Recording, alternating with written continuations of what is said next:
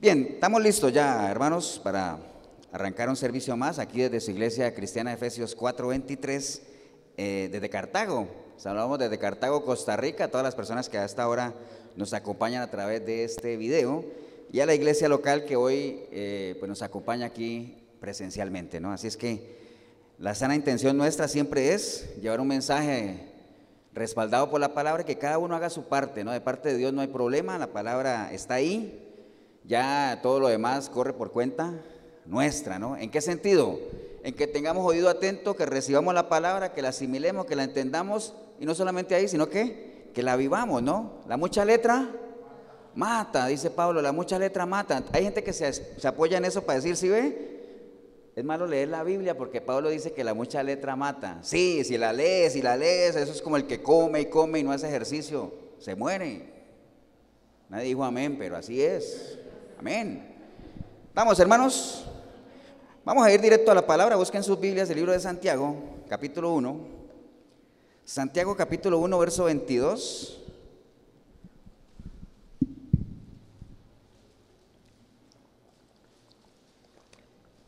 Santiago 1.22, está ahí en el video también, busque ahí o anote y después lo busca, si es que no tiene una Biblia cerca, ¿no? Santiago 1.22, me regalan un amén, hermanos, cuando lo tengan. ¿Estamos todos? Santiago 1.22 dice la palabra, pero sed hacedores de la palabra y no tan solo oidores, engañándoos a vosotros mismos. Porque si alguno es oidor de la palabra, pero no hacedor de ella, este es semejante al hombre que considera en un espejo su rostro natural. Porque él se considera a sí mismo y se va. Y luego se olvida de cómo era. Padre, te damos gracias en este día por tu palabra, Señor, que nos la has dejado precisamente para eso, para que meditemos en ella, para que la escuchemos, para que la entendamos, para que por medio de ella nosotros seamos enteramente preparados, Señor. Estamos viviendo tiempos difíciles, tiempos complicados, tiempos cada vez más anticristianos, Señor, y necesitamos estar armados y como nuestra lucha no es ni contra carne ni sangre, sino espiritual, contra potestades y todo lo que ya conocemos, necesitamos también armas espirituales. ¿Y qué mejor arma que la espada del Espíritu, que es tu palabra, Señor? Así es que te damos gracias por la oportunidad que nos das de hoy estar en torno a ella, Señor con oído atento, Señor, para aprender, para poder hacer vivencia todo lo que aprendamos, Señor. Te damos gracias en el nombre precioso de Cristo Jesús. Amén. ¿Pueden tomar asiento, hermanos?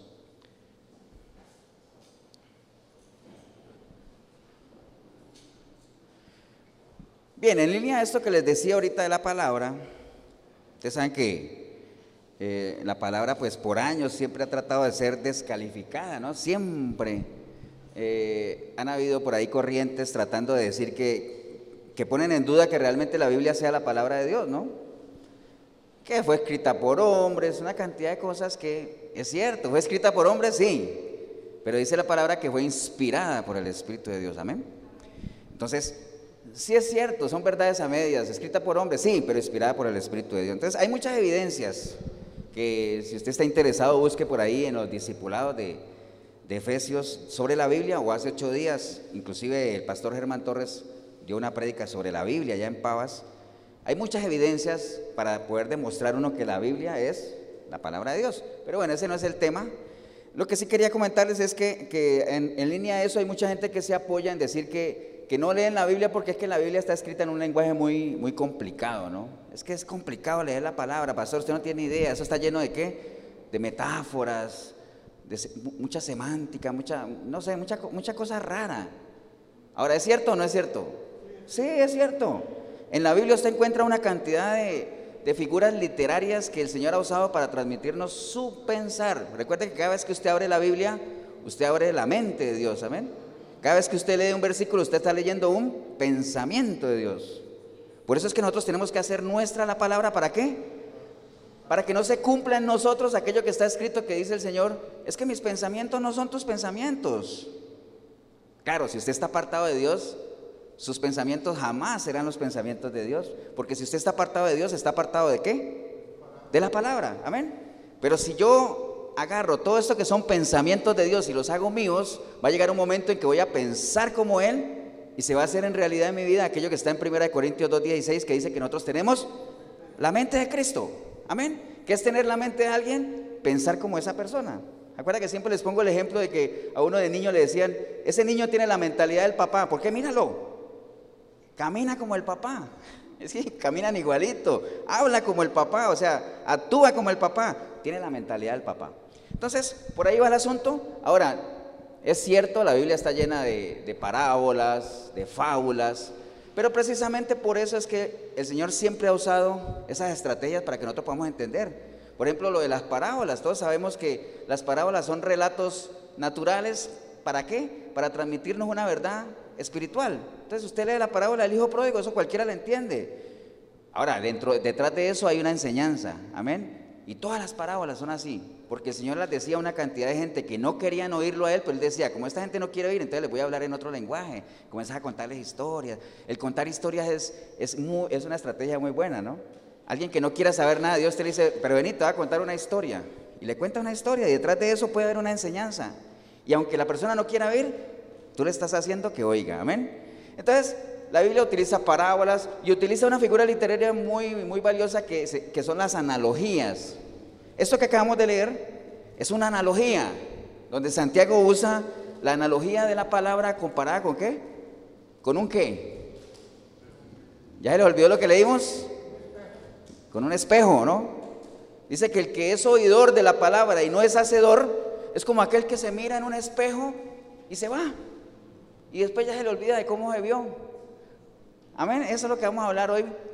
¿A qué se refería eh, Santiago con eso? ¿no? Entonces, eh, hace la analogía. Recuerde que una analogía es cuando usted hace una comparación de una cosa con otra. Por ejemplo, cuando nosotros nos dicen, es que la nueva Jerusalén van a, van a ser calles con, van a ser ciudades con calles de oro. Es una analogía, ¿no? Porque nosotros, si nos podemos imaginar una calle, imagínese usted, cierre los ojos, imagínese una calle de oro. Usted se la puede imaginar, ¿cierto que sí? Todos sabemos que es una calle y todos conocemos el oro. Entonces, imagínese una calle de oro. ¡Wow! Eso es algo tremendo. Eso es como para que uno tenga una idea. Ahora, usted se lo puede imaginar porque usted tiene información en su mente. Si usted no tiene información aquí, usted no se lo podría imaginar. Entonces yo le podría hablar de muchas cosas de Dios y si usted no tiene información de Dios, usted no se las puede imaginar. Pero ese no es el tema tampoco. Entonces, eh, hace Santiago esta analogía de la palabra en el tema de los espejos, y yo creo que todos sabemos para qué es un espejo, ¿o no? ¿Para qué es un espejo? Para uno verse, ¿no? A ver cómo está, para verme cómo estoy. ¿Y sabe cuál es una particularidad del espejo? El espejo no miente. El espejo no miente. Ahora, usted dirá, pastor, pero ¿será que está hablando de los mismos espejos? Porque en esa época de Santiago no existían los espejos, el espejo se inventó hace 200 años. Bueno, es que en esa época usaban otros materiales, un pedazo de latón, no sé, algo así, o aluminios o lo que sea, pero había algo para verse. Entonces, si se menciona ahí de espejo es porque había cosas para uno reflejarse, ¿no? Entonces, este tema de los espejos, eh, pues obviamente es para que uno se vea tal cual como es. Entonces vaya viendo la analogía, ¿no? Si la Biblia es como un espejo, entonces si el espejo me sirve a mí para verme, ¿la Biblia para qué me sirve? También. Ahora, lo que pasa es que hay que ver en qué contexto, ¿no? Que eso es lo que vamos a estar, a estar viendo, ¿no? Ahora, si el espejo es defectuoso, no cumple su función, ¿cierto, no? Porque si un espejo está manchado, quebrado, no cumple la función de yo poder verme ahí. Pero muchas veces no es problema del espejo. A veces el espejo está bienísimo, está perfecto, pero tenemos problemas de vista si yo tengo, por ejemplo, yo me, yo me quito la gafa y me asomo al espejo, de seguro que yo me veo como Richard Gere. Porque tengo problemas de vista, entonces estoy viendo algo que no es. Me pongo el espejo y ya veo la realidad. Digo, me pongo la gafa, ¿cierto? Entonces, en el caso de la palabra, la palabra no tiene problema. O sea, ese espejo es infalible. Muchas veces el problema es lo que nosotros queremos ver, ¿no? Hay un dicho por ahí que dice que todo depende de qué? Del cristal con que se mire. Entonces, por eso nosotros tenemos que tener una buena información aquí para saber cómo estamos viendo las cosas. Entonces, muchas veces el problema no es del espejo, el problema es de nosotros que tenemos mala vista, ¿no? Tenemos problemas de visión. Ahora, otro problema también de los espejos es que a veces no se usan como deberían usarse, ¿no? Yo creo que en todos los hogares cristianos hay espejos, amén o no. Por lo menos un espejo. Ahora, yo me atrevería a decir que en la mayoría, por lo menos hay una Biblia.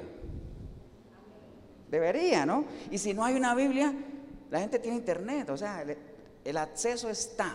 Amén.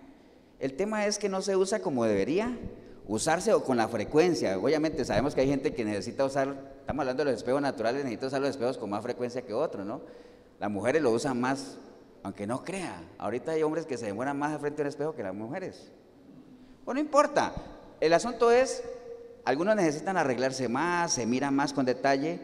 Eh, y lo que está diciendo Santiago ahí en esa analogía, él no está diciendo entre aquellos que se miran y no se miran en el espejo.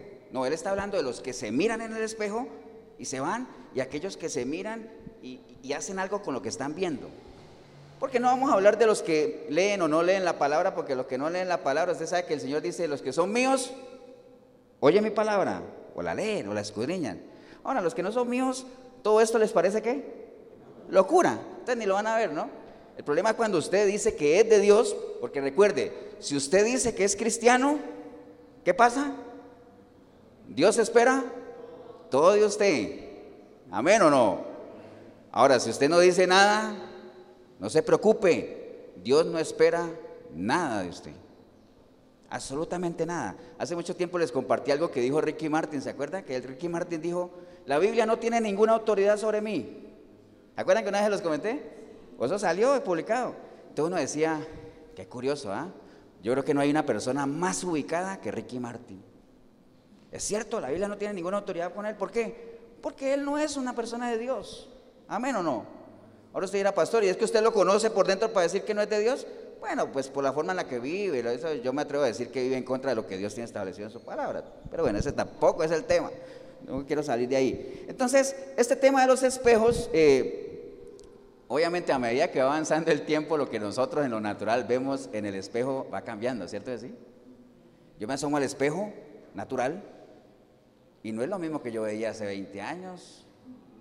Veía más pelo, menos cachete, menos panza menos arrugas. Amén. Entonces va cambiando a medida que va pasando el tiempo lo que uno va viendo ahí. Pero acuérdese que como en las matemáticas de Dios es al revés. Entonces, a medida que uno en el espejo natural ve por fuera que las cosas se van desgastando, como dice la palabra, que ciertamente, por aquí tenía el versículo para no, para dárselos, segunda de Corintios 4.16, segunda de Corintios 4.16 dice, por tanto no desmayemos antes, aunque este nuestro hombre exterior se va desgastando, el interior no obstante se renueva qué? Cada día. Entonces ahí se hace realidad eso. En el espejo de Dios, que es la palabra, que es el espejo del alma, es al revés. Si es que usted tiene una relación sólida con Dios. Entonces, usted en el espejo natural ve cómo se va desgastando por fuera, pero en el espejo del alma, que es la palabra, usted va viendo cómo su ser interior se va qué? renovando, como cantaba ahora, vamos ahora, como las águilas. Usted sabía que las águilas se renuevan, ¿no? Por eso es que el cristiano se compara con el águila. Las águilas después de determinado tiempo cambian de pico, cambian de garras, cambian de plumas. ¿Usted sabía eso? No sé si lo sabía, tal vez usted no. Pero las águilas se rejuvenecen. Ellas después de un tiempo, ¿sabe cómo, cómo cambian las águilas de pico? ¿Cómo cambian de pico? O sea, comienzan a picotear las rocas hasta que se lo tumban y les sale un pico nuevo, las garras, hasta que las tumban y les salen garras nuevas, las plumas, algunas se les caen y les salen otras nuevas. Hay algunas plumas de las águilas que no se caen solas. ¿Y sabe qué tienen que hacer? Arrancárselas, pero les salen nuevas. Entonces el águila se renueva, se rejuvenece. Así es el cristiano. Tiene que renovarse, amén. Y hay otra serie de analogías. Mire, esas analogías se usan del cristiano con el águila, que el, águila no nació para vivir en cautiverio, porque si usted metió un águila en una jaula, probablemente se muere, porque ese no es su estado natural. El, ser humano no nació para vivir esclavo del pecado tampoco, ¿me entiende? El águila es selectiva, donde hace su nido, en las alturas. el ser humano, el cristiano debería ser selectivo también donde hace su nido, su hogar, tiene que ser en el reino de Dios, rodeado de águilas. Entonces, ese tampoco era el tema, pero entró ahí, ¿no? Entonces, así como las águilas se rejuvenecen, nuestro ser interior también, ¿qué? Se va renovando. Pero eso lo vemos ¿dónde?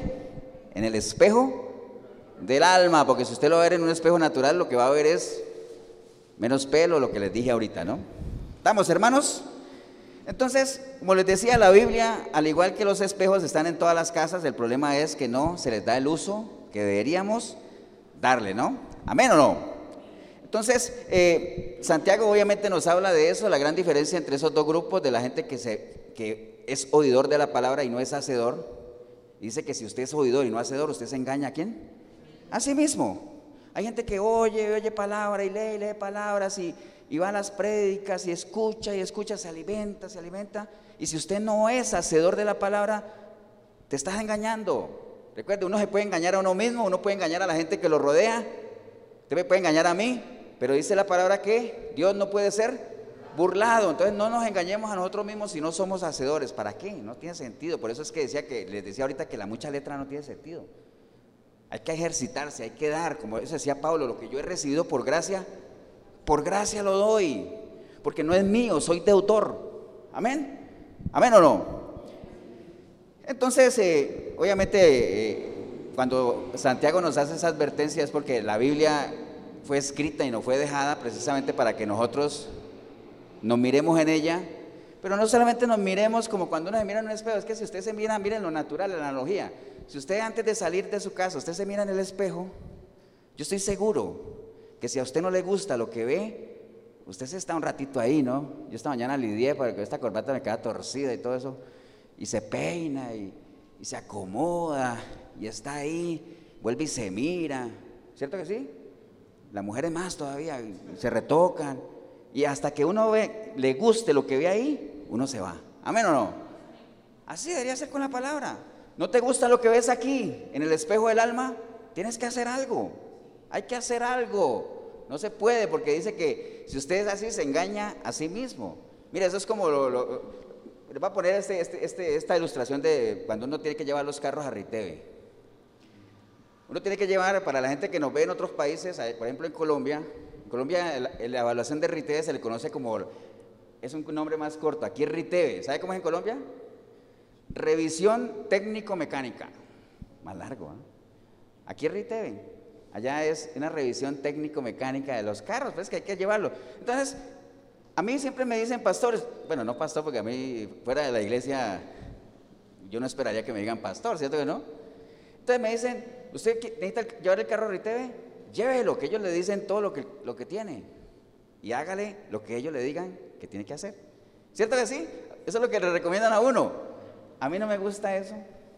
O sea, yo tengo mi mecánico que yo le llevo el carro, él me lo revisa, él me dice, hay que hacerle esto, esto, esto, además, le hace eso y me lo entrega ya con el sticker ahí. Entonces me dice, no, pero es que de pronto le dan la cabeza.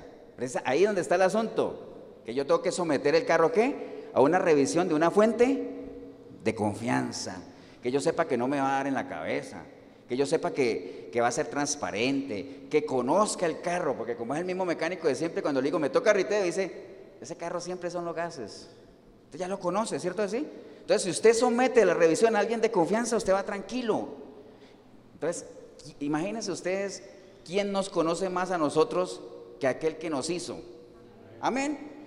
¿Y por medio de dónde? Por medio de la palabra, porque nosotros hemos sido hechos por la palabra y sustentados por medio de la palabra. Entonces, ¿quién conoce más el Espíritu de Dios si no es el Espíritu Santo? ¿Quién conoce más a nosotros sino aquel que nos ha creado? ¿Acuerda cuando a veces les he dicho que cuando uno compra un artículo, lo primero que uno debería hacer es ir a leer el manual del artículo para poder sacarle gusto? Amén. Es lo menos que uno hace. Usted compra algo y lo primero que vota es el manual. ¿Cierto sí o no? Entonces, aquí está nuestro manual, aquí está la fuente más confiable, transparente, que va a ser para nuestro bien, que nos va a decir qué es lo que tenemos que hacer. No hagamos como algunas personas que van a llevar el carro a Riteve y no lo revisan nada, sino que lo enceran, le betunan las llantas, le echan agua. Lo más, lo más interno que se le hace es echarle agua. Y resulta que lo lleva uno allá y cuando le dice, no, si el carro está mal de frenos, eh, está descompensado, le falta una rótula, ¿me entienden? Porque esa gente sabe. Entonces uno no puede engañar a nadie con lo exterior, porque Dios ve más allá. ¿Estamos, hermanos? ¿Amén o no? Entonces, eh, una cosa que, yo creo que todos anhelaríamos, porque es algo que yo creo que a nosotros nos gustaría, yo creo que todos coincidimos ahí, en algo que a uno le gustaría, es poder leerle la mente a la gente. ¿Cierto que sí? Eso sería interesante, ¿no? Por ejemplo, Jorgito que me está viendo así como tan raro, yo quisiera saber qué está pensando. Entonces, ustedes no, sé si vieron una película que se llamaba Lo que, lo que las mujeres quieren.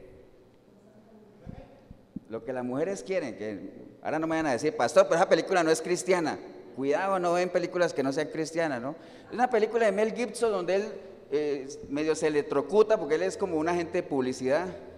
Y entonces de un momento a otro él comienza a escuchar los pensamientos de las mujeres. ¿Se la vieron o no? ¿Solo yo veo esas películas? Qué barbaridad. Y entonces, claro, él casi se vuelve loco porque imagínense, bueno, es que una cosa es escuchar los pensamientos de la gente y otra cosa es de las mujeres. Ahora usted dirá, pastor, es que las mujeres no son gente, sí, pues es que con solo las mujeres basta y sobra, ¿no? Entonces el hombre iba por la calle y era una cantidad de cosas. Entonces, como él, él, desarrolla campañas de publicidad, entonces él sabía lo que la gente, las mujeres querían porque le escuchaba los pensamientos. Entonces, esta es una película ahí. Ahora sí, pastor, ¿me la recomienda? No, no. Es buena, pero mejor véase una película bíblica. Está bien, pero entonces, eso es lo que uno quisiera, ¿cierto? Ahora, eso es, es fantasía. Uno no puede leerle la mente a nadie, escuchar los pensamientos de nadie. Pero aún así, Dios, por medio de su palabra, nos dice que sí es posible saber lo que una persona piensa sin conocerle sus pensamientos. ¿Cómo? ¿Cómo creen ustedes? Por lo que la gente habla, porque dice la palabra que de la abundancia del corazón, o sea, entendiendo que el corazón es el principio de los pensamientos y de los sentimientos, de la abundancia de sus pensamientos, ¿qué pasa? La gente habla, amén. Entonces, usted quiere saber ¿Cómo es una persona? Póngala a hablar para ver qué hay en su corazón, cuáles son sus sueños, sus anhelos, si es una persona que tiene temor de Dios o no, si ama a su familia, cómo habla de sus hijos, de sus hermanos, de lo que sea, ¿no? ¿Qué es lo que la persona habla? Por eso es que cuando la gente no habla mucho, pues uno se queda como en eso, decir, es que esta persona no habla, ¿no? ¿Cómo será? Hay otros que hablan mucho, ¿me entiende? Entonces, recuerde que los, extremos siempre son malo. Entonces el Señor nos recomienda siempre esa estrategia de que nosotros podemos saber lo que las personas hablan, porque mientras que un espejo natural te, refleja el rostro, uno lo puede ver ahí, el espejo del alma, o sea, lo que uno es, porque dice la palabra en Proverbios 23, 7, que tal cual es el pensamiento de todos nosotros, así somos. Somos lo que tenemos en la mente. Entonces, por medio de lo que decimos y cómo lo decimos, estamos desnudando qué? Nuestra alma. Recuerde que nuestra alma, ¿qué es? Lo que somos. En nuestra alma está nuestro sentimiento, nuestros pensamientos, nuestro sentir, nuestras emociones. Ahí está todo, en el alma. Somos espíritu, cuerpo y alma. El cuerpo es esta bola de masa aquí que cuando yo me muera vuelve a la tierra. El espíritu está ahí, es esa parte espiritual que tenemos, el que nos da vida, que cuando muramos regresa a Dios porque Él lo dio. Pero el alma, que también es espiritual, ahí es donde está todo. Por eso es que el alma es la que va a juicio cuando nosotros nos muramos. Amén. Por eso la peor irresponsabilidad que un ser humano puede cometer, ¿cuál es?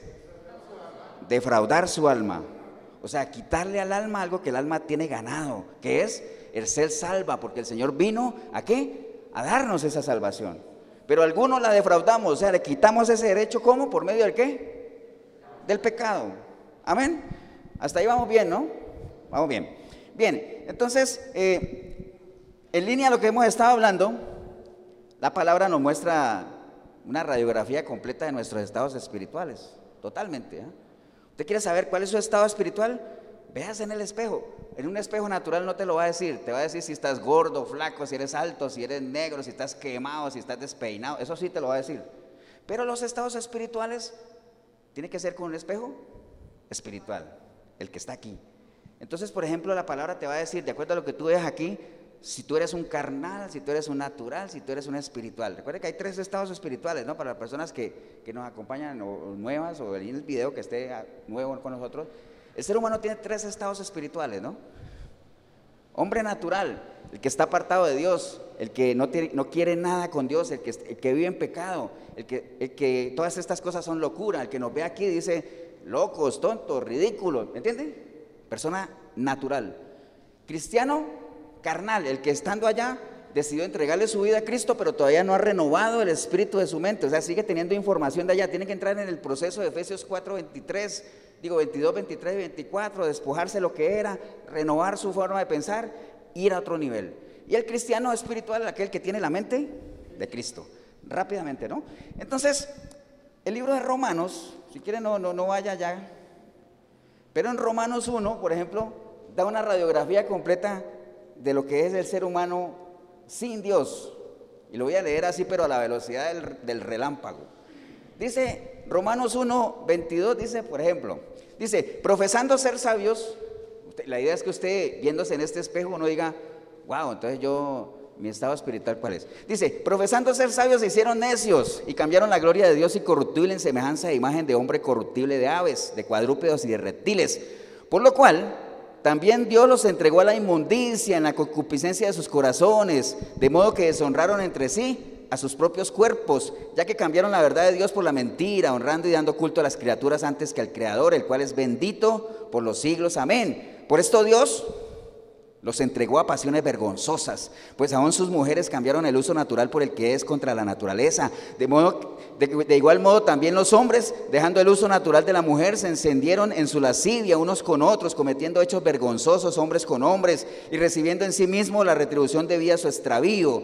Y como ellos no aprobaron tener en cuenta a Dios, Dios los entregó a una mente reprobada para hacer cosas que no convienen, estando atestados de toda injusticia, fornicación, perversidad, avaricia, maldad, llenos de envidia homicidios, contiendas, engaños y malignidades, murmuradores, detractores, aborrecedores de Dios, injuriosos, soberbios, altivos, inventores de males, desobedientes a los padres, necios, desleales, sin afecto natural, implacables, sin misericordia, quienes habiendo entendido el juicio de Dios, que los que practican tales cosas son dignos de muerte, no solo los que las hacen, sino que también se complacen con los que las practican. Amén. Una radiografía del ser humano sin Dios. ¿Dónde lo vemos? Solo en este espejo. Porque eso no lo va a ver. Un, adúltero no, se asoma en espejo y no se va a ver. Ay, mira, sí, soy adúltero. No, estoy despeinado. Soy adúltero, pero estoy despeinado. Entonces, ese es el espejo que realmente es una radiografía de nuestro, del ser humano sin Dios. También, obviamente, si usted es un cristiano que está renovando su mente, también te va a decir cuáles son la, cuál es la característica. ¿Se acuerdan cuando Pablo le dijo a la gente, a la iglesia. Si le dijo a la iglesia es porque eran cristianos, pero les dijo, mire, en ustedes todavía sigue habiendo qué? Pleitos, envidias. Son cristianos, pero sigue habiendo eso. Son carnales. Renueven su pensamiento, sálganse de ahí. Recuerden que hay un principio que dice que el que piensa como antes es cuestión de tiempo, ¿para qué? Para que vuelva a vivir como antes.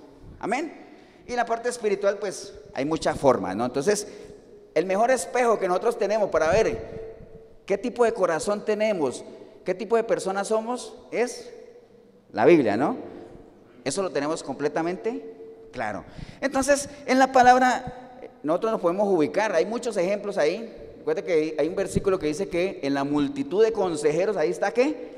Ahí está la sabiduría, ahí está el consejo. Amén o no. Entonces, hay muchos ejemplos ahí que nos permiten a nosotros vernos y reflejarnos y decir, wow, así, ¿se acuerda cuando hicimos el ejercicio de Semana Santa que habían personajes y, le dijimos, bueno, ubíquese con uno, a ver cuál es usted? Amén o no. Entonces, aquí hay muchos ejemplos de cómo nos podemos nosotros ver y en quién nos podemos ver reflejados, ¿no? Entonces, por ejemplo, voy a ir a uno nada más, que está en Lucas, y no lo voy a leer porque es una historia muy conocida. En Lucas capítulo 5, el Señor menciona lo que es la pesca milagrosa. Acuerdan que la pesca milagrosa, Pedro todavía no era discípulo del Señor, porque precisamente ahí fue donde lo conoció. Entonces, en Lucas capítulo 5, cuando el Señor se encontró ahí, dice que, él vio dos barcas, porque ¿se acuerdan la historia que él vio a esos muchachos? Muchachos, no, ya, viejos, pero los vio ahí que no hayan pescado nada, no hayan agarrado nada. Yo creo que no hay mayor frustración para un pescador que no pescar. Bueno, para todo el mundo, pero como estamos hablando de pescadores, entonces, yo me, alcanzo a imaginar a esa gente ahí limpiando sus redes, aburridos, porque después de una noche entera y no agarrar nada, qué frustración, ¿no? Entonces dice que él vio ahí dos barcas que estaban cerca de la orilla del lago y los pescadores, habiendo descendido de ellas, llevaban sus redes. Y entrando en una de ellas, que era de Simón, dice, le rogó que la apartase un poco a tierra y sentándose dice que él enseñaba desde la barca a la multitud. Entonces el Señor ya había visto el cuadro, esa gente estaba ahí afligida, entonces dijo, voy a hacer un milagro. O tal vez no dijo, voy a hacer un milagro. Esta es una buena oportunidad para qué? Para que el nombre de Dios sea glorificado. Pero antes de eso, agarró una barca y dijo que le enseñaba a la multitud. Mire qué importante es que antes de que uno reciba el milagro, uno tenga contacto con la palabra, que uno conozca de quién viene el milagro o la bendición, ¿no? Porque si usted no sabe de quién viene la bendición, cuando la bendición pase, se fue la relación. Pero si usted sabe de quién viene, es como cuando alguien te ayuda, ¿no? A veces, a, veces hay gente que ayuda de manera incógnita, entonces no hay forma. Pero uno en el fondo, cuando uno recibe una ayuda, a uno le gustaría saber quién fue. ¿Para qué? Para agradecerle, ¿no? Pensé que iba a decir a alguien para volverle a pedir, no, no, para agradecerle. Amén. Esa es la idea, ¿no? Pero entonces dice que cuando terminó de hablar, dijo a Simón, vete mar adentro y que eche la red y todo lo que conocemos, ¿cierto? Pasó el milagro de la pesca milagrosa y todo. Y entonces más adelante dice, entonces hicieron señas a los compañeros que estaban en otra barca para que vinieran a ayudarle y porque pescaron mucho. Dice, viendo esto Simón Pedro cayó de rodillas ante Jesús diciendo, apártate de mí Señor porque yo soy un pecador. ¿Cómo supo Pedro que él era un pecador? Porque él ya había escuchado que el Señor había enseñado a la multitud, ya había dado el mensaje. Amén. Entonces, uno nunca va a saber si uno es o no es un pecador si uno ni siquiera sabe que es pecado? Es más, si uno ni siquiera reconoce que hay un Dios al que ofende, ¿cómo va a saber uno que, por qué uno en la católica le cuesta reconocer que uno es un pecador? ¿Por qué? Porque como a uno le han enseñado que Dios nos ama y que Dios es amor y todo eso, ¿me entiende? Como uno no conoce la palabra, entonces uno, uno, no se preocupa por eso. Por eso cuando la gente se confiesa ante los curas, uno lo que le cuenta al cura es lo, lo livianito, ¿no? Dos o tres cositas y lo livianito. ¿Amén o no? ¿Y por qué lo sé yo? 35 años siendo católico, lo sé. Uno lo cuenta dos o tres cosillas y, ya vaya y haga eso, ya, ya estuvo, ¿no? ¿Me entiende? Entonces Pedro supo quién era. Entonces la palabra, el espejo que está aquí, nos sirve para qué? Para saber quiénes somos, qué somos, cuál es nuestra condición. ¿Lo vemos a dónde? Aquí en la palabra. ¿Amén o no? Por ese lado. Ahora, ahí más adelante en Lucas 10, en Lucas 10, que tampoco lo voy a leer porque es una historia muy conocida, Lucas 10, 25 que habla del buen samaritano, ¿se acuerdan?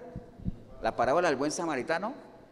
En esa parábola, bueno, si no la conocen, es que básicamente una persona la robaron y quedó herido ahí en el camino y entonces resulta que estaba ahí herido y que pasaron un sacerdote, un levita y vieron al herido ahí, siguieron derecho porque iban, iban, uy, la iglesia, el culto a las 10. No pudieron pararse. Pasaron de largo, ¿no? ¿Cierto que sí? ¿Quién pasó después? Bueno, pasaron los, sacerdotes, los levitas y nada de eso. Después pasó un samaritano. Y ese samaritano, que era un pueblo que no era judío, de hecho era como, son como medio enemigos, el hombre vio el herido ahí, lo levantó, lo metió en su caballo, lo llevó a, una, a un mesón allá, o había un mesonero, le dijo, mira, cúralo a él, cuídalo, aquí te dejo algo para, para los gastos y si gastas más, yo después vengo y te, pago. Entonces hizo eso, ¿no? El samaritano no se puso a pensar, ¿este será judío o será samaritano? ¿Qué le habrá pasado? ¿Será que es un ladrón que le dieron duro? que No se puso a pensar en nada, lo levantó y se fue. Entonces en esa historia del buen samaritano hay varios personajes que uno se puede ubicar ahí y verse en ese espejo a ver cuál, con cuál se identifica. Por ejemplo, pensemos en estos tres nada más. Los sacerdotes y los levitas que pasaron por ahí, vieron y dijo, voy tarde, sigo derecho. Entonces, esa actitud nos muestra una actitud de qué? De apariencia, de pura religión, de insensibilidad, ¿me entiende? ¿Cuánta gente no es pura apariencia, nada más? Decir, bueno, que me vean aquí golpeándome el pecho, como el fariseo aquel que decía, Dios, aquí me presento ante ti, Señor, que siempre hago tu voluntad, yo ayuno, yo hago, bueno, hago de todo, Señor, no como ese pecador que ese, ese sí está perdido, yo sí, bien, ¿me entiende? Pura apariencia. Amén. Entonces, eso de los sacerdotes, una vida de pura apariencia, de puro amor. Dice la palabra que nosotros tenemos que si yo hago de todo, pero si no tengo amor, no soy nada.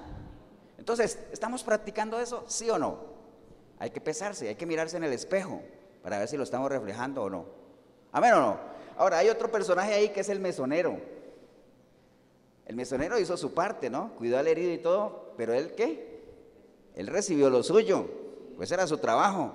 Entonces lo hizo, pero ¿qué? Recibió su paga. Amén, ¿no? Ahora hay mucha gente en el reino de Dios que hace sus cosas, que sirve, pero siempre está en la expectativa de qué? De recibir algo. O sea, yo sirvo en la obra de Dios porque yo espero que Dios esto y Dios me dé esto y Dios acá y Dios allá. O le ayudo a la gente siempre esperando retribución, ¿no? que me agradezcan o que crean que yo soy lo máximo. ¿Me entiende? ¿Nos ubicamos con el mesonero? Hay que ver. El otro es el samaritano, el que no le importó nada, una ayuda totalmente incondicional. ¿Me entiende? Cuando habla de la religión, ¿se acuerda que la verdadera religión cuál es? Visitar a las viudas, ayudar a los huérfanos, a los pobres. Esa es la verdadera, la religión sin mácula que habla la, la palabra. Ese es el verdadero servicio, el desinteresado, el sin esperar nada a cambio, el hacer las cosas para la gente, pero siempre pensando que es para quién? Para Dios, a sabiendas de que lo que uno haga para Dios nunca es en vano, ¿me entiendes? Entonces, son personajes, son historias que te ayudan a qué? A ubicarte, ¿amén o no? ¿Amén? Entonces, eso es lo que nosotros anhelamos. Nosotros anhelamos que cuando nosotros nos vemos en el espejo natural, veamos algo que nos guste, que refleje lo que somos, ¿amén? Y cuando nos vemos en el espejo espiritual, lo que nos gustaría es que se haga realidad en nuestra vida aquello que dice, wow, es que yo me veo aquí y no me veo yo. ¿Sabe a quién veo? ¿A quién veo? Bueno, es un ejemplo, lo que deberíamos decir. Yo me veo aquí, no me veo yo. Yo veo la vida de Cristo. ¿Saben por qué? Porque es que yo ya no vivo. Es Cristo el que vive en mí. Esa es la idea. Hacia allá es donde tenemos que ir. Amén, hermanos. Primera de Juan 2.6. Primera de Juan 2.6 dice, el que dice que permanece en él, ¿qué pasa? Tiene que andar como él anduvo. Amén o no. Entonces, si yo quiero que cuando me veo en el espejo se refleje la vida de Cristo, yo tengo que andar como Él anduvo. Ahora, yo no voy a andar como Él anduvo si no supe, si no sé cómo Él anduvo. Yo no puedo imitar a nadie si no sé cómo es esa persona. Amén o no. Entonces, Romanos 8.1 dice, ahora pues ninguna condenación hay para los que están en Cristo Jesús, los que andan conforme a la carne, sino conforme a qué? Al Espíritu. Entonces, ¿Cómo sé yo si estoy caminando como Jesús caminó?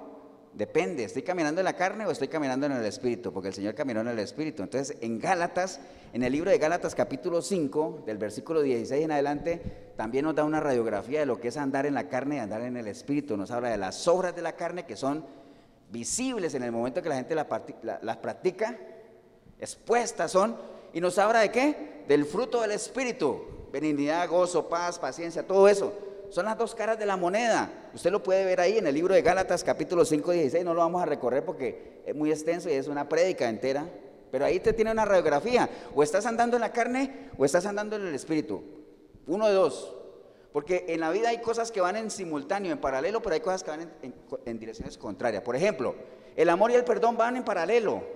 Digo, van en la misma dirección porque entre más amor, más perdón.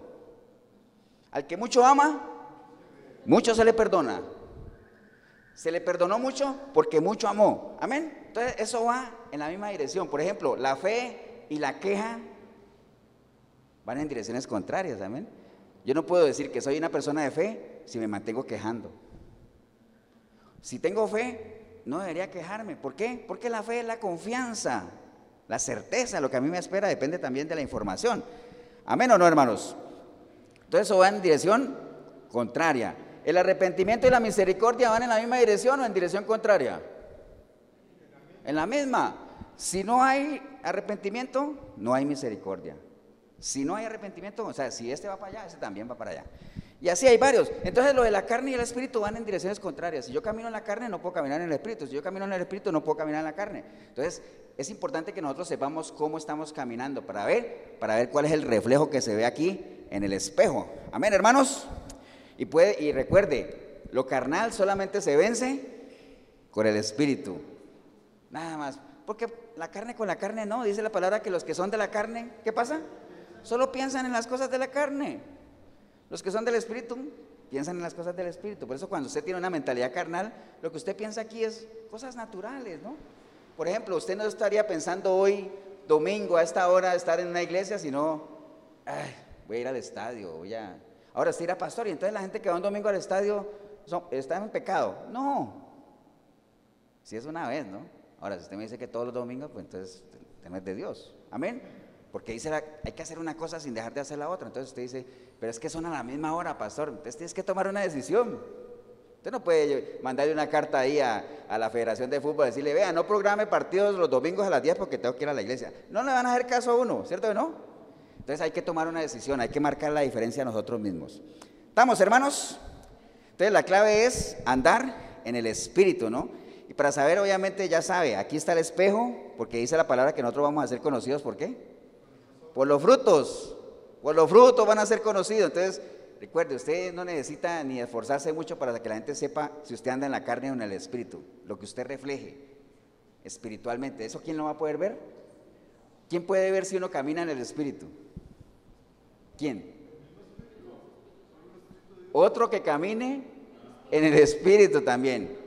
Porque a ti nadie te va a decir, ay, mira, una persona que es pecadora y todo eso, a decir, ay, mira, Melissa cómo camina en santidad o cómo, cómo refleja el perdón. Si ni siquiera sabe qué es eso.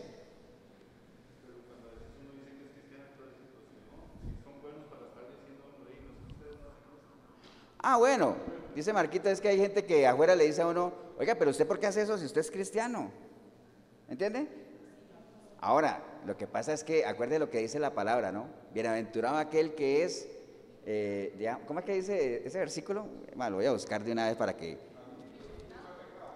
No, Gati, es que no quiero batearlo, pero ya, ya se lo leo, nada más un momentico. Es una bienaventuranza. Aquí, bienaventurados sois cuando por mi causa os vituperen y os persigan y digan toda clase de mal contra vosotros, mintiendo, mintiendo. Ahora, si, yo estoy haciendo algo que está bien y me dice, ¿y usted por qué hace eso si usted es cristiano? Le digo, es que lo que yo estoy haciendo va en línea a lo que yo soy. Ahora, si me dicen a mí, pastor, usted es un ladrón, bueno, yo no soy ladrón, entonces a mí qué me interesa, ¿entiende? El problema es cuando yo lo sea, ahí sí.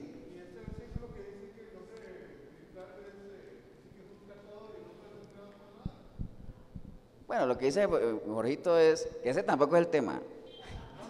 Que el espiritual lo juzga todo. O sea, yo antes de ser espiritual, ¿qué era?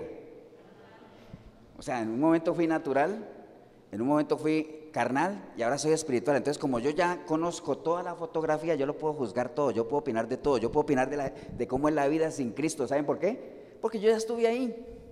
Entonces yo lo puedo juzgar todo. Ahora, el que está acá no puede juzgar al espiritual porque no ha salido de aquí. Entonces no puede. Por eso es que la mayoría de la gente que lo señala a uno, es que la, mayoría de la gente no sabe que cuando uno señala a alguien, acuérdese, miren, cuando uno señala a alguien, hay tres dedos señalándolo a uno, ¿ah?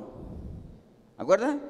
Y hay uno que indica que arriba hay alguien que todo, que todo lo ve, ¿no? Entonces cuando alguien señale a alguien, nada más tenga en cuenta eso, ¿no? Mire que hay tres señalándolo a uno mismo, ¿no? Entonces, pero ese tampoco es el tema. Entonces, sigamos con el tema porque no, no voy a avanzar, ¿no? Entonces, andar en la carne o en el espíritu, como les decía, depende de la forma en la que nosotros decidimos o actuamos, ¿no? O sea, el andar en la carne o en el espíritu se ve en las cosas que cada día hacemos, que todos los días hacemos. ¿Cómo actuamos? ¿Cómo, cómo, reaccionamos a ciertas situaciones, no? Recuerde que el carácter del cristiano, ¿dónde se mide? En la prueba, en la adversidad, ¿no? Por eso el Señor cada rato le regañaba a los discípulos. Y les decía, pero ¿dónde está su fe? ¿Dónde está vuestra fe? Les decía. ¿Acuerdan cuando en la barca se iba a hundir? Señor, vamos a morir. Y el Señor durmiendo ahí. Y lo despiertan y dice, pero ¿para qué me despiertan? Bueno, no dijo eso, ¿no? ¿Dónde está su fe? Sea, ¿dónde está lo que ustedes conocen de mí? Si ustedes supieran quién soy yo, ¿para qué van a tener miedo? ¿Me entiende? Entonces, el carácter del cristiano se mide ¿dónde?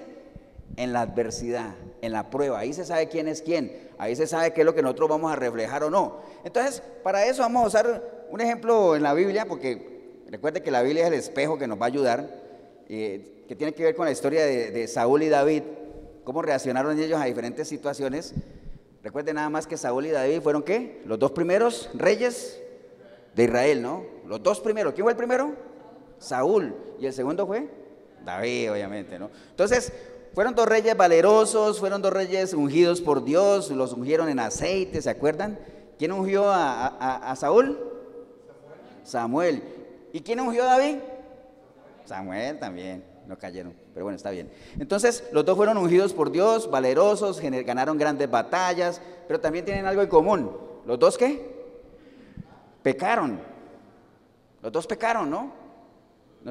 Rápidamente, ¿cuál fue el pecado del uno? El pecado de David, ¿se acuerdan? Que él por no estar donde debería estar, que esa enseñanza de David es tremenda. David debería estar en el campo de batalla liderando su ejército y estaba en palacio ahí haciendo nada, dando vueltas en la habitación, ahí puro, puro ocio. Y en medio de ese ocio se asomó por la ventana y vio una mujer allá bañándose y, le llamó la atención y se quedó ahí, ¿no? Recuerde, primero fue atraído y después fue seducido. Y entonces como le gustó la mandó a traer y ella era casada y durmió con ella y ella quedó embarazada y entonces él para jalarse la torta la mandó a que durmiera con el marido para, eh, para ¿cómo dice eso? Para embarcarlo ahí. Ella no quiso o él no quiso, entonces como no podía solucionar el asunto, mandó al marido a la primera línea de la guerra y lo, y lo mataron, prácticamente lo hizo matar. Al final él se casó con ella. Eso fue todo el pecado de David, ¿de acuerdo? ¿Empezó con qué? Con una, una mirada, un pensamiento y fue como un dominó ahí. Después cometió actos impuros, deseó a la mujer del prójimo, adulteró, hasta asesinó, de todo, ¿no? Ese fue el pecado de quién? De David. Saúl, ¿cuál fue? ¿Cuál fue el pecado de Saúl?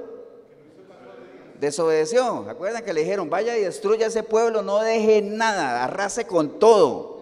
Resulta que fue allá y, dejaron unas vaquitas bonitas y, el rey de Amalek lo trajo y, le perdonó la vida. Entonces desobedeció. Entonces los dos pecaron, amén o no.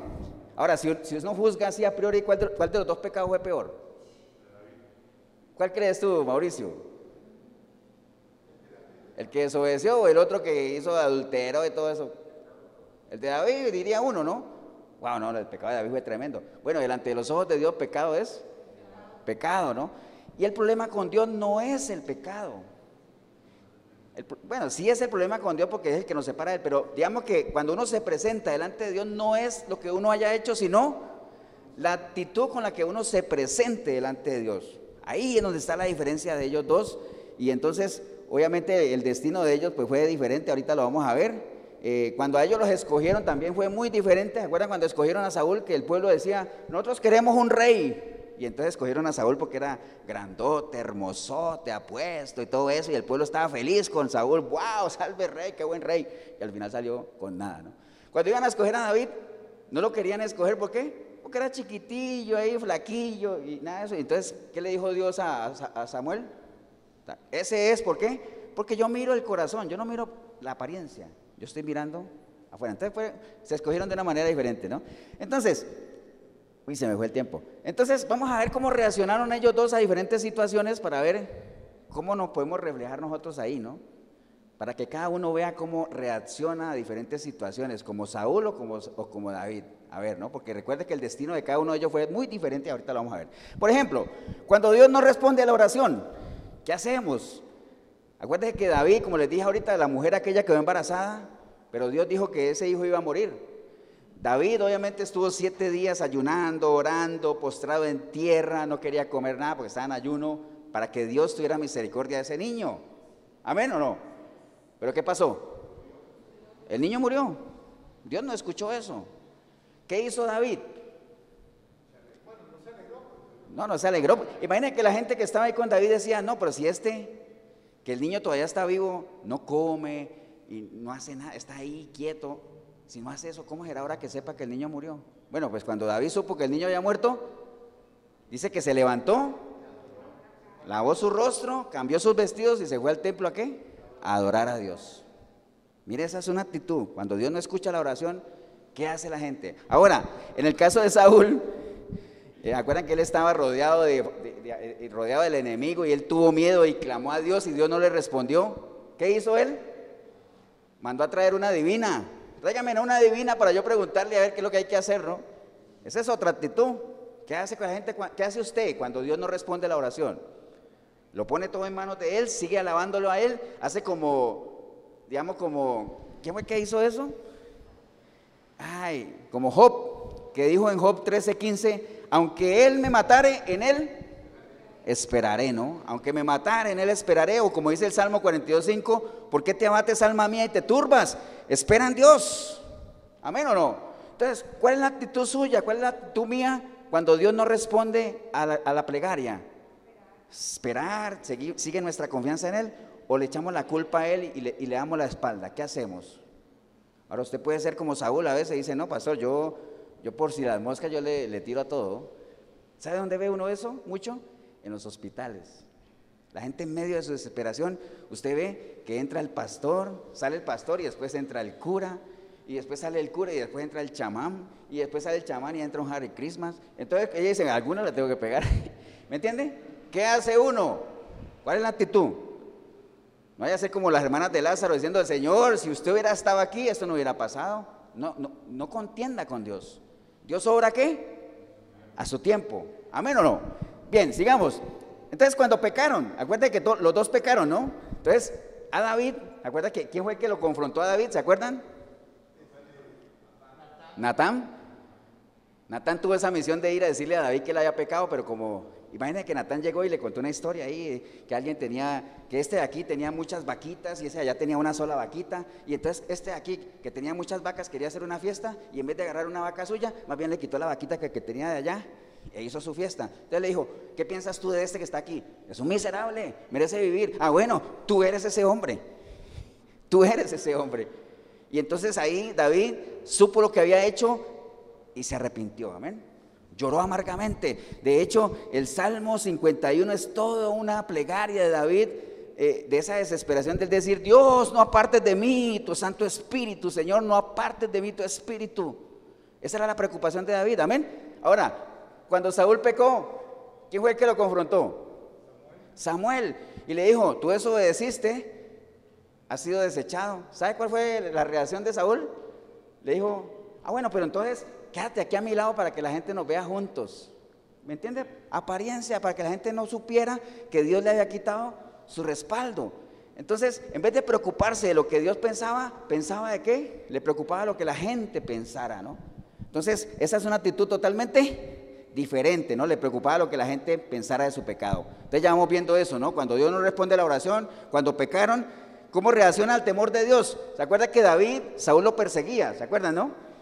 Hubo un momento en que, David estaba escondido en una cueva y Saúl lo perseguía para matarlo, ¿cierto? Entonces David estaba encerrado en la cueva, allá escondido, cuando un momento entró Saúl a descansar en esa misma cueva, dormido, dormido. Entonces David viéndolo ahí le decían, ahí aprovecha, mátalo, porque ese te anda persiguiendo. ¿Sabe qué dijo David? Yo no voy a hacer nada contra quién? Contra el ungido de Jehová. Porque sea como sea, esa persona fue ungida por Dios. ¿Había qué? Temor a Dios. Amén. Ese fue David. Ahora, en el caso de Saúl, acuérdate que Saúl, por ese afán de matar a David, dice la palabra que él asesinó a una población completa de sacerdotes. Un pueblo era, compuesto por puros sacerdotes y los mató a todos. ¿En qué? En esa perseguidera que tenía contra Dios. O sea, cero temor de Dios. Nada de temor de Dios. Entonces, ¿cómo anda el temor de Dios para usted? Realmente tiene temor de las cosas de Dios, pero temor en la línea de no perder una relación con Él, no miedo, porque una cosa es tenerle miedo a Dios, otra cosa es tener temor a Dios. No miedo en el sentido de que, uy, qué miedo el infierno. Si a usted le da miedo al infierno, no es miedo a Dios, es miedo Acuérdate que al infierno, ¿quién manda a la gente al infierno? Uno mismo. ¿Cuál diablo, Jorito? Uno mismo. Uno mismo es el que se manda al infierno con las decisiones que toma. Amén o no. La gente dice, es que Dios, siendo un Dios de amor, ¿por qué manda a la gente al infierno? Dios no manda a nadie al infierno. Cada persona con su decisión decide qué. Vea, si yo salgo de aquí, agarro, voy allí, agarro un bus para Turrialba, ¿a dónde cree que me voy a estar más tarde? En Turrialba, ¿por qué? Porque eso lo decidí. ¿Cierto que sí? Entonces así es. ¿Estamos o no, hermanos? Ahora, ¿cómo reaccionan a la presión de grupo? David, la gente que estaba ahí le decía, todo el grupo le decía, mátalo, mátalo, a esta, y él dijo, no, no, no, no, no, no, yo no me dejo presionar de nadie, lo que yo crea, la convicción que yo tengo. Amén o no. Saúl, cuando le dijeron, ¿por qué desobedeciste a Dios? Es que el pueblo me presionó. Ah, el pueblo me presionó. ¿Cómo reaccionamos a la presión de grupo? Los muchachos, ahorita hay mucha presión. ¿Cómo se hacen las cosas en el trabajo, en el colegio, en la universidad? Es que yo tengo que meterme ahí porque ahí es donde está el grupo, si no quedo fuera del grupo. Una cosa es estar en el grupo, otra cosa es participar de las cosas del grupo. Ahorita hay que estar ahí porque hay que hacerlo, pero no se dejen presionar, no se dejen influenciar, que nadie manipule o direccione lo que usted piensa, lo que usted siente, lo que usted actúa. Cada uno actúe de acuerdo a qué? A su convicción, a su fe, a la batalla de su fe que decía Pablo. ¿Amén o no? Entonces, qué importante es que nos veamos en esos diferentes escenarios para ver qué es lo que tenemos que hacer, ¿no? Sobre todo en la parte del pecado, ¿qué hacemos? Dice la palabra de Dios que el que confiesa su pecado y se aparta, alcanza Misericordia. Cuando usted viene al espejo y usted se asoma y el espejo desnuda tu pecado, pero te vas y no haces nada, dice que uno se engaña qué? A uno mismo. Entonces, si tú te miras en el espejo y lo que estás viendo ahí es el reflejo de una persona que anda en pecado, ¿qué tienes que hacer? Apartarte de ahí. ¿Para qué? Para que alcances misericordia. Amén o no, hermanos. Entonces, el resultado de los dos personajes que les acabo de decir fue muy diferente. ¿Cómo le fue a Saúl? ¿Cómo le fue a Saúl? Fue desechado. Al final lo mataron. ¿Se acuerdan que lo mató una malecita, precisamente el pueblo que él no destruyó? Fue desechado por Dios. Yo creo que no hay nada peor para una persona que es cristiana, para quien se dice que es hijo de Dios, no hay nada peor que le digan a uno, Dios te ha desechado. Tremendo, amén o no. Ahora, ¿cómo le fue a David con todo el pecado que él hizo? Mauricio, con tremendo pecado que hizo David, ¿sabes cómo le fue? En la palabra dice que David tuvo un corazón perfecto para con Dios. Wow, uno dice, pero con todo lo que hizo, sí, ¿por qué? Por la actitud de él después de él. En las cosas de Dios no depende de cómo llegues a él, sino qué va a pasar después de que tengas tu encuentro con él. Eso es lo importante. Amén, hermanos, o no. Ahora, ¿por qué es importante esto de saber qué corazón tenemos? ¿Qué, qué es lo que el espejo nos refleja? ¿Qué corazón tengo yo? Porque dice la palabra que Dios anda desde los cielos, ¿qué? mirando para ver quién tiene un corazón perfecto para con él. ¿Para qué? Para orar a favor de esas personas. Yo creo que todos coincidimos en que queremos que Dios sobre a favor nuestro. Amén o no. Para eso estamos aquí. No es que nosotros lo hagamos pensando algo a cambio, pero como hay promesas y Dios lo que dice es, el bien del hombre está en Dios, entonces yo quiero que Dios sobre a mi favor. Amén, pero para eso tengo que tener un corazón perfecto para con Él. Y eso es lo que yo quiero que se vea en el espejo. Amén o no. Entonces, un corazón perfecto nada más, porque es que la palabra perfecto tiene muchos anticuerpos. La gente dice, pastor, perfecto solo Dios. No, un corazón perfecto para con Dios es un corazón obediente, enteramente preparado para Él, es un corazón que tiene temor de Dios, todas esas cosas, ¿no? Entonces, un corazón perfecto eh, depende de las decisiones que nosotros tomemos, recuerde. Mire lo que vio Saúl y David, cómo reacciona usted ante las diferentes situaciones. De ahí depende el tipo de corazón que usted y yo tengamos, ¿no? Hermanos, Dios necesita personas que tengan un corazón que perfecto para con él, porque la mies es mucha, amén. ¿Y los obreros qué? Pocos, muchos son llamados, pocos escogidos. Pero no es que Dios haga sesión de personas y Dios diga este sí, este no, este no. El llamado es para todos, pero son pocos los que deciden decir. Por ejemplo, cuando el Señor dice, ¿a quién envío? Es que hay tanto que hacer en el reino mío. ¿A quién mando? ¿A quién envío? ¿Cuál debería ser la respuesta? Heme aquí, Señor, envíame a mí. Amén.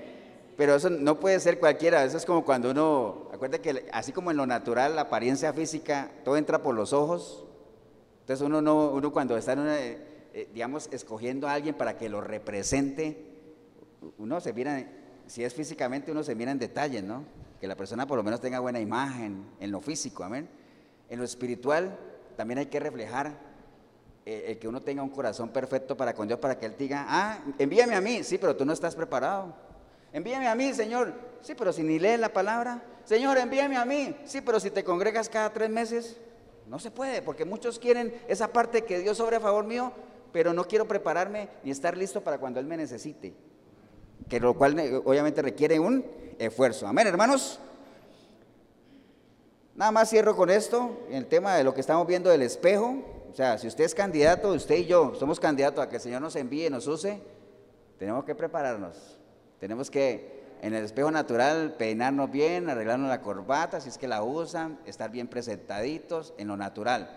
En lo espiritual, que si yo me veo aquí, yo pueda ver a quién, a un obrero que no tiene nada de qué avergonzarse, alguien que camina como es digno de un hijo de Dios, alguien que realmente tiene los pensamientos de Cristo, alguien, alguien que pueda decir, Señor, aquí estoy. ¿Acuerdan cuando ese, esa persona dijo, aquí estoy, escudriñame, Señor, escudriña mi corazón? ¿Usted se, imagina la, confianza que uno debería tener para decirle a Dios, Dios, escudriñame? Aunque Él todo lo sabe, pero que, uno sea el que se lo diga. Tremendo, ¿ah?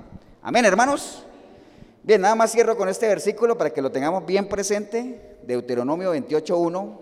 Deuteronomio 28.1 dice la palabra, hermanos, acontecerá que si oyeres atentamente la voz de Jehová tu Dios para guardar y poner por obra todos sus mandamientos que yo te prescribo, ¿sabe cuándo? Hoy.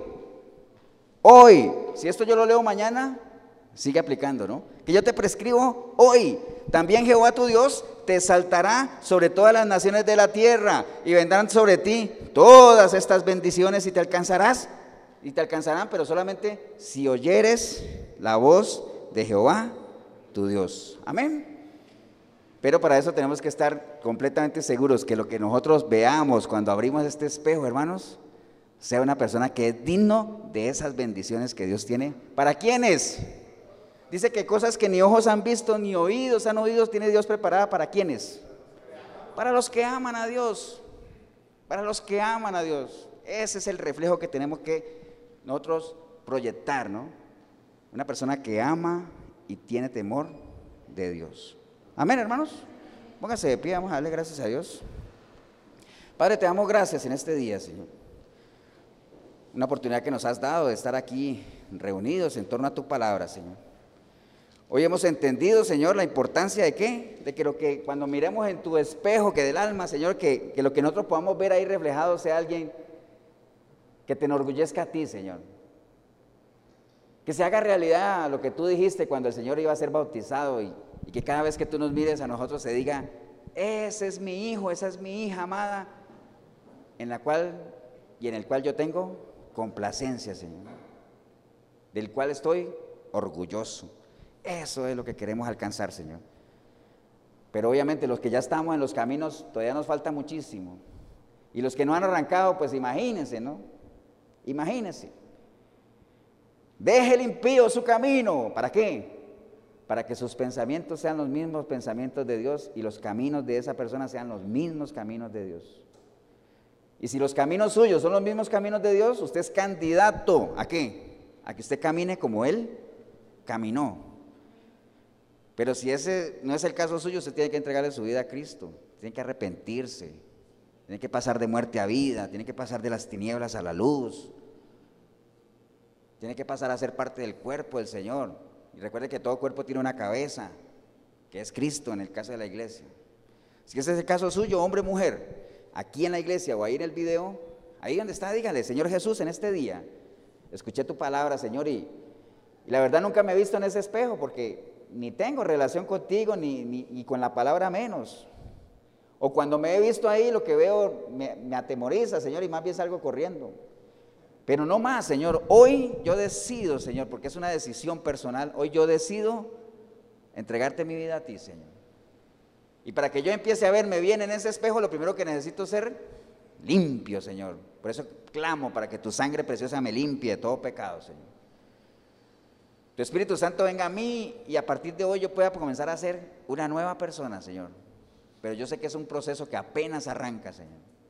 Y que cada vez que yo me mire en el espejo, si me veo en el natural, yo sé que me voy a ver más desgastado, pero cuando me vea en el espejo de tuyo, en el del alma, yo me voy a ver fortalecido, Señor, porque yo, dice tu palabra que el corazón contento hermosea el rostro. Entonces, no importa que la gente me vea diferente, pero yo, confiado en lo que tú tienes para mí, Señor, me siento cada día más fuerte, más rejuvenecido, Señor.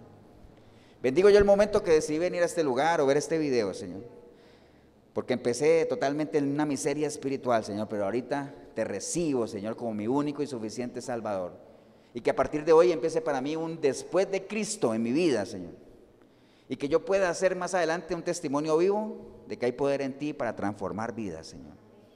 Te doy gracias en el nombre precioso de Cristo Jesús. Amén y amén. Damos un aplauso, hermano.